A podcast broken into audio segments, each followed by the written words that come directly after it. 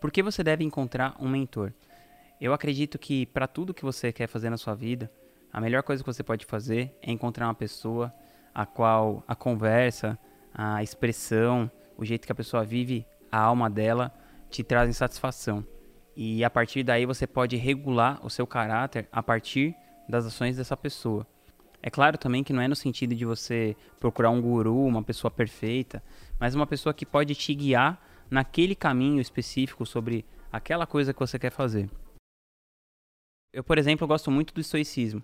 Através do Ryan Holiday, que eu considero um grande mentor para mim, eu já li os, os, clássicos também, o Marco Aurélio, Epíteto, o Sêneca. A história do estoicismo começa com um naufrágio. O Zenão de Sítio, que foi o fundador da escola, ele era um comerciante e ele tinha uma embarcação e o navio dele naufragou em Atenas. E apesar dele não ser ainda não ter trabalhado ainda na filosofia nele, tem uma lenda que fala que quando ele, quando ele chegou lá, ele falou assim: a fortuna quer que eu seja uma pessoa mais leve, um filósofo mais leve. E ele entrou numa livraria, uma espécie de livraria, e estavam lendo alguns diálogos. O pessoal estava lendo alguma coisa do Sócrates lá, e ele perguntou para o livreiro: aonde eu posso encontrar um homem como esse? O quer dizer, como eu posso fazer para encontrar o meu próprio Sócrates?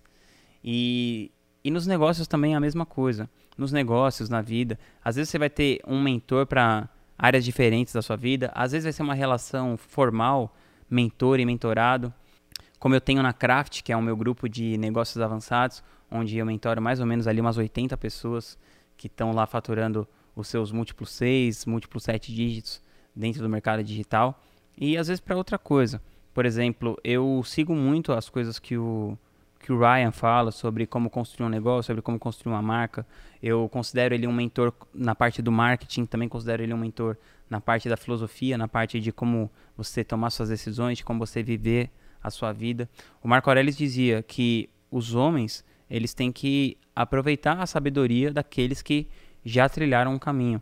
Eles têm que usufruir da sabedoria dessas pessoas através desse contato com os mentores. Ele fala que só as bestas podem fazer tudo sozinhas. Porque a gente não é guiado pelo nosso instinto. A gente é guiado também pelo instinto, mas por um processo mental que acaba acontecendo. E esse processo mental vai ser muito determinado pelo ambiente que você está frequentando. A sua capacidade de conseguir as coisas vai ser muito determinada pelo ambiente que você está frequentando, pelas pessoas as quais você está convivendo. E você pode ter um mentor através de um livro, por exemplo, eu considero o Tim Ferriss um mentor meu também, e eu jamais conversei com ele. O Ryan também eu considero um mentor, eu já li todos os livros dele, mas também eu já tive algumas oportunidades de ter mentorias diretas com ele por telefone. Eu trouxe ele para o Brasil para ele participar da Craft Talks, o meu evento em 2019. Então ele deu uma palestra aqui para minha galera e tal. Então, pode ser às vezes por uma maneira mais direta ou por uma maneira indireta. O fato é que esses mentores, além desses dois que eu estou falando, tiveram várias pessoas aqui que me ajudaram muito com o meu negócio. Uh, hoje mesmo, hoje em dia, às é uma pessoa que você está convivendo. O Lucas Puerto, que é o CEO da Gratitude, ele, para mim, ele é um mentor no sentido de um cara que entende muito bem como tocar uma empresa, como tocar uma operação. Ele é um cara que eu levo a opinião dele muito a sério em relação a isso e, inclusive, passei para ele essa palavra final de co sobre como administrar a empresa que eu fundei de tanto que eu confio no Lucas. Outros mentores que eu tive na vida, por exemplo, o Ladeirinha, o Leandro Ladeira, ele foi o meu primeiro mentor dentro do marketing digital, assim, mais forte. Talvez ele e o Jerônimo juntos. O Jerônimo foi o meu mentor de me mostrar como é que funcionava a coisa do digital. Hoje em dia a gente é sócios. Isso já aconteceu faz uns 5 ou 6 anos. E lá no Mastermind do Jerônimo, eu conheci o Ladeirinha. E o Ladeirinha, na época, me ajudou muito a fazer o primeiro lançamento do Gustavo acontecer. E isso foi determinante para para a empresa ir crescendo, para a empresa ganhar tamanho e para a velocidade que a gente tomou. E não só essas pessoas que já estavam numa posição no digital maior do que a que eu estava naquele momento, mas também outras pessoas que às vezes não têm um resultado que é tão grande quanto o meu, mas que fazem coisas que eu acho super legais e que eu posso agregar no meu negócio. Então, eu aprendo muito, por exemplo, também com os meus mentorados. Vou dar o um exemplo de alguns aqui.